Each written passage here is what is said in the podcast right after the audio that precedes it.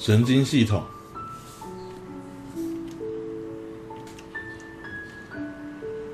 先前有讲过，这个 生命现象里面呢，包含了生长啊、生殖、感应、代谢。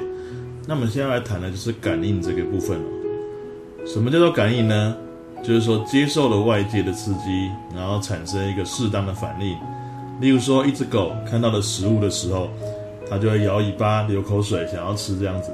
那表看到、闻到这些食物是刺激，那狗做出来的流口水、摇尾巴，这个就是它的反应，这就是生物的感应。那我们现在要谈的是，那在狗的身体里面到底发生什么事情，能够去连接刺激跟反应，还能够做出正确的判断呢？我们再比喻一个例子哦，就像这个电脑哈，你用键盘或滑鼠去输入一些讯号，借由线路呢传到了电脑的主机。你光是按那几个按键是不能够做出什么特别的事情，那就是被按的按键的键盘而已。可是这个讯号到达这个主机的这个部分的时候，它的 CPU 中枢就会处理，把这一些按键的顺序呢、按的位置呢，变成一个有意义的讯息，然后解码。好，知道你想要做什么之后呢，再借由这个线路传到该去做反应的部分。例如说，你是希望荧幕上出现什么字？例如说，你是要让印表机去列印，那荧幕或是印表机就是产生这些变化、这些反应的地方。好，所以有输入的部分，然后有中枢处理的部分，那另外还有输出这些讯号的部分。我们神经系统的运作就类似这个样子哦。那在真正生物体内来讲的话呢？我们把这个接受外来刺激跟讯息的部分称作受器，接受刺激的部位，像你的眼睛可以接受光线的刺激，耳朵是听觉的刺激，鼻子是空气中的气味分子的刺激，等等等等，这一些都是好。待会我们会一个一个大家做一个简单的介绍。那动气指的是会产生表现适当反应的部位，哦，反应的部位。例如说，你会做一些动作，那就包含了你的肌肉，啊，身体各处的肌肉，脸啊、四肢啊等等等等，啊，那或者内脏的肌肉等等等等，这一些会收缩，啊，蠕动、运动，这一些都是一些反应。那还有就是腺体，腺体指的是会分泌出一些成分的这个构造，那有的是分泌到这个体表、体外或者体内，啊，或者在要借由血液来运送。就分成了内分泌腺、外分泌腺这一些，所以我们在下一个主题内分泌系统的时候，会再帮各位做一个说明哦。那腺体这一类的话呢，分泌多、分泌少或是不分泌，都是它的一个表现。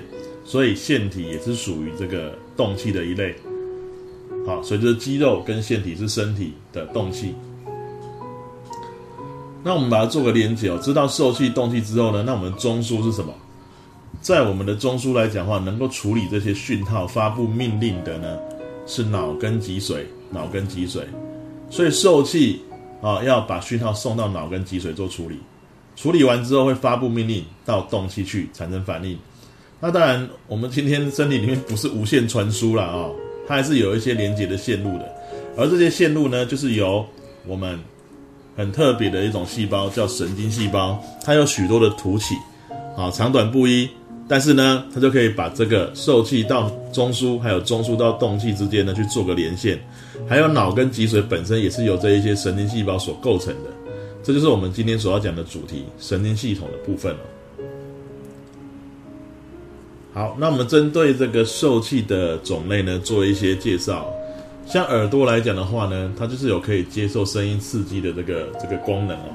当然，声音是一些声波震动了它，我们耳朵里面有鼓膜，然后再把讯号传到我们的这个耳瓜。那这些名词呢，到高中才会再更详细的介绍。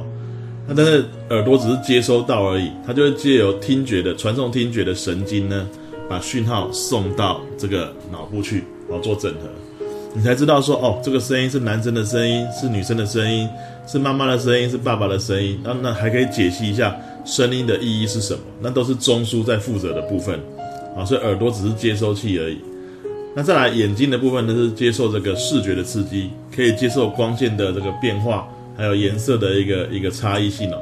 那它把这些讯号接收到之后呢，一样借由传送视觉的神经传到我们的大脑去，然后做一个讯息的整合。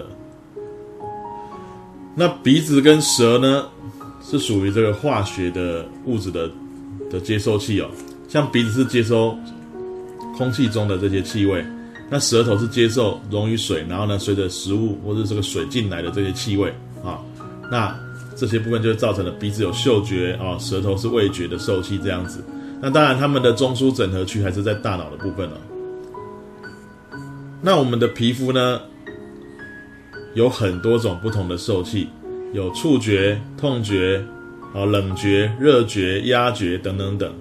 那我们可以看一下课本的示意图，你会发觉这些受器的形状、位置、深浅也都不太一样。那他们也各自负责不同的这个任务哦，接受不同种类的刺激这样子。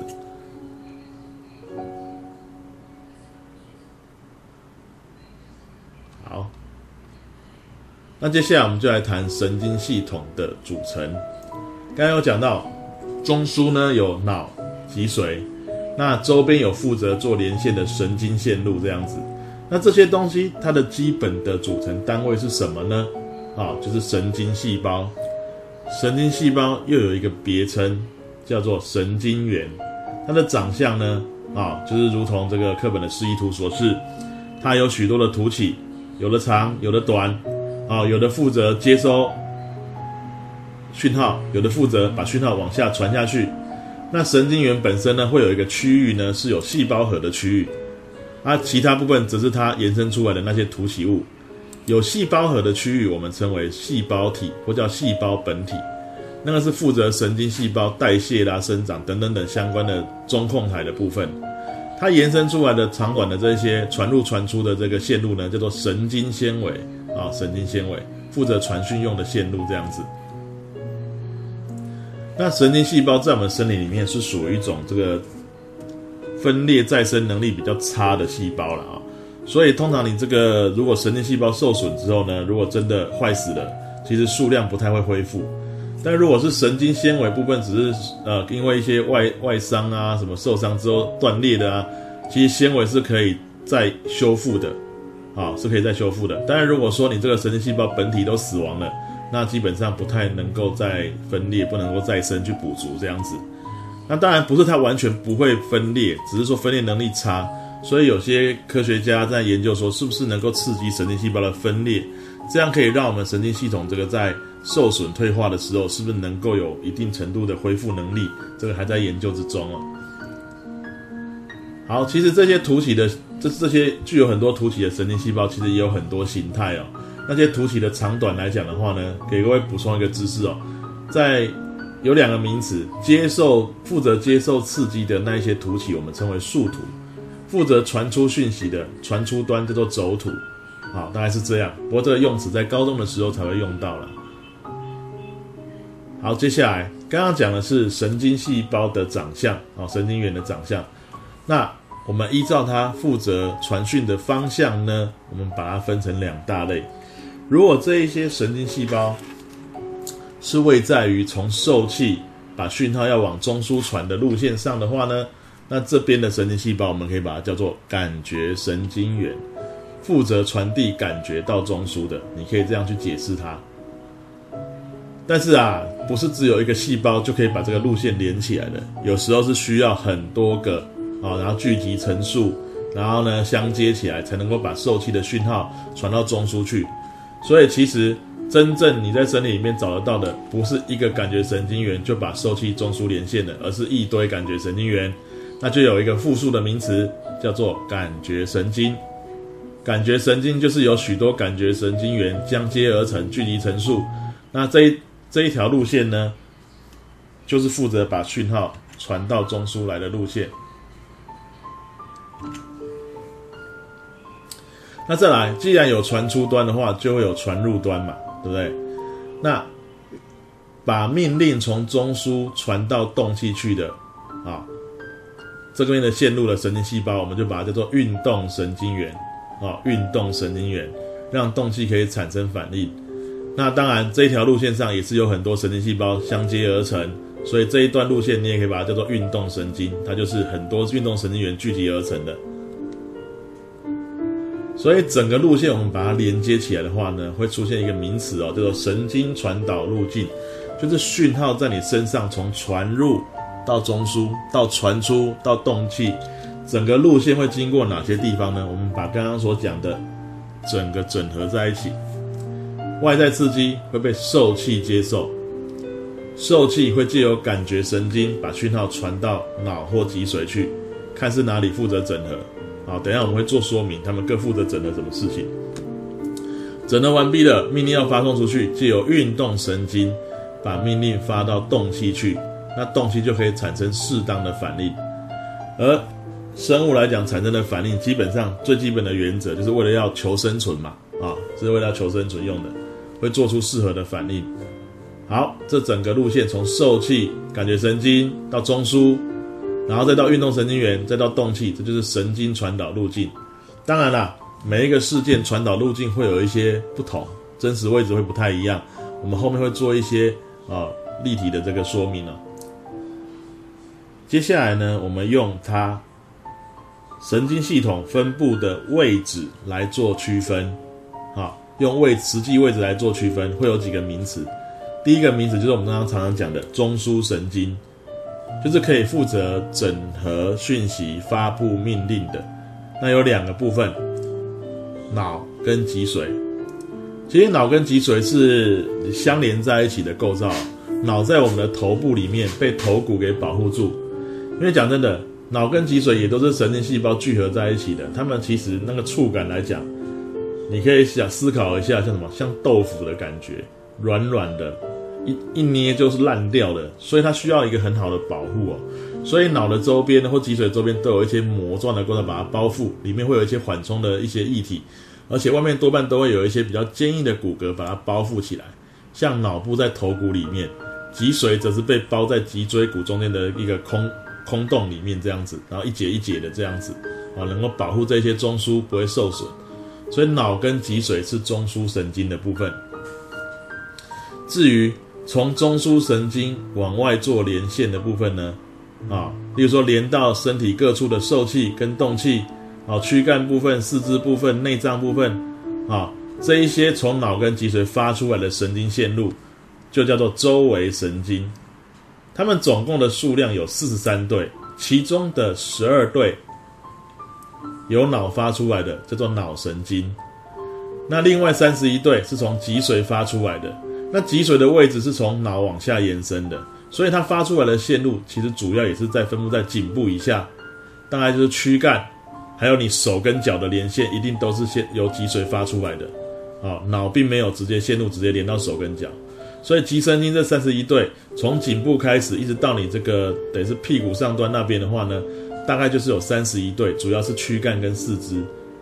那这就这些这三十一对就可以负责把讯号传进来或传出去。那我们刚刚讲的，如果是传进来这一类的呢，就叫感觉神经这一类；传出去那一类就叫运动神经那一类。甚至有些线路是双向的，里面有负责传入的，也有负责传出的，捆在同一捆线里面。啊，大概是这个样子。那这是用分布位置来分的，分成中枢神经跟周围神经。那中枢神经有脑，啊，脑发出来的周围神经就叫脑神经，有十二对。中枢神经的脊髓发出来的周围神经有三十一对，就叫脊神经。实际的位置你可以看一下课本的示意图哦。那接下来我们从脑部来介绍。脑来讲的话，可以分成三个区域哦。国中讲的比较粗浅一点，高中会讲的更细哦。我们就把它分成大脑、小脑跟脑干。大脑的表面有很多的皱褶哦，那它有分左右半球。小脑大概是位于大脑的后下方，也有分左右半球。像大小脑有分左右半球的呢，它们的讯号控制蛮有趣的，因为通常都是左半球控制右半身，右半球控制左半身，是一个交叉控制的状况啊。大小脑都有分左右半球。那还有些事件是两边要同时联动的，所以其实，在那个大脑的内部里面也有连接两边讯号的一个构造，叫胼胝体。不过呢，这个在国中并没有特别强调，所以也是有负责整合两边讯息的内部构造。那其实对于脑部的研究，其实到现在还没有完全真的都弄得很清楚哦。那有待开发啊，我们就以目前所知的一些基础知识介绍给各位。还有再来，脑部第三区域就是在大脑的下方。往下延伸，啊，那这个大脑下方这个区域呢，你简单来讲，把脑扣掉大脑跟小脑之外，剩下的中间那个区域呢，就叫做脑干。那脑干呢，再往下延伸，就直接就是接到脊髓去了，所以并没有中断。好，脑干下方再往下就是脊髓了，脊髓就会延伸延伸，一直延伸到你这个尾椎，也就是屁股上方那个地方哦。好，我们可以看到在示意图里面呢，大脑表层，我们就用一些色块帮它分区哦。实际上，当然你的大脑切开没那么多颜色哦。那是什么颜色？呃，是什么样的这个区块呢？大概讲几个哦，你可以看到有味觉区、嗅觉区、视觉区、听觉区，还有身体的感觉跟运动区，大概是在你头顶往侧面延伸下来的两个部分。啊，比较靠前面的是运动区，在它后方的话呢是感觉区。那我们大概是后脑勺的部位呢是视觉区，负责视觉的整合。好，所以基本上大脑负责是一切有意识的事件。哦，记忆、思考、哦，情感，还有这些有有特别的这个讯讯息进来的这个感觉，哦，嗅、视、听这一些，味这一些，然后还负责你身体的感觉跟运动，这样有意识的事件。所以说，大脑可以被称为意识的中枢，意识的中枢，想得到、做得到的事情，大家都在这里。那我们再比喻一个例子哦，我们刚刚讲受气。把讯号送由感觉神经送到了大脑的这个负责区域，就可以产生有意识的讯息。例如说，哦，你看到我了，哦，我身上的这些光线的讯息从你的眼睛进来，当你眼睛接收到之后，并没有任何的意义。它要把这些讯息还没解码前，全部都借由感觉神经带到视觉区。视觉区这边的大脑的细胞呢，才可以帮你做解析。哦，这个是一个帅哥，这个是我，这个是我的老师。啊，这样子，他身上穿蓝色的衣服，这些都是视觉被解码之后才知道的，这都是视觉区负责的事情。好，大概是这样。啊，如果有一天你看不到我在你前面，我明明在你前面，你看不到我，眼睛有问题吗？去检去眼科检查，眼科检查之后发现眼睛没有问题啊，那你可能就要找像神经内科来检查了，因为他就要看看你的神经线路、感觉神经有没有问题，或是大脑的视觉区有没有问题，这都可能会造成。视觉没有办法呈现出来。好，再来。小脑在大脑的后下方，也分左右。那对它的叙述比较简单：身体的肌肉协调、平衡，你可以借由训练去强化它的控制能力。例如说，有些体操选手可以走那个平衡木、哦鞍马这一些，它其实借由训练可以强化它的平衡感。有些动物本身小脑也很发达哦，像说要会飞行的鸟类啊，还是说在猫，猫其实可以在屋檐呐、那个栏杆那边爬，那个那个行走，平衡感很好，那个都是小脑比较发达的。那相对的，如果你弱化小脑的功能，你的平衡就很难控制了。例如说，像喝酒的人，酒精会弱化小脑的控制能力，他想要走直线，他以为他可以走直线，但事实上没有办法控制，会走的歪七扭八的。啊，这是早期用来判断一个人有没有喝醉酒的这个方法。那现在都用吹气的，直接测酒精浓度了。好，再来脑干的部分了。脑干所指的就是大脑、小脑之外的部分，这里又被称为人体的生命中枢。为什么呢？它负责的事件不是意识的事件，它负责都是你想得到、做不到的那一些，但是又会自主控制的事件。像什么呢？心搏、呼吸、体温恒定，这些事情都是要你维持你正常的生存、活着所必要的事件。那如果让你大脑去思考才能够做得到的话，我看你哪一天忘记一个事情，你就直接倒在地上了。啊，它是自主控制的，那它就是由我们脑干的部分来控制。那当然，脑干还可以再细分成更多的这个细节的区域，这里就不做介绍了。那再来哦。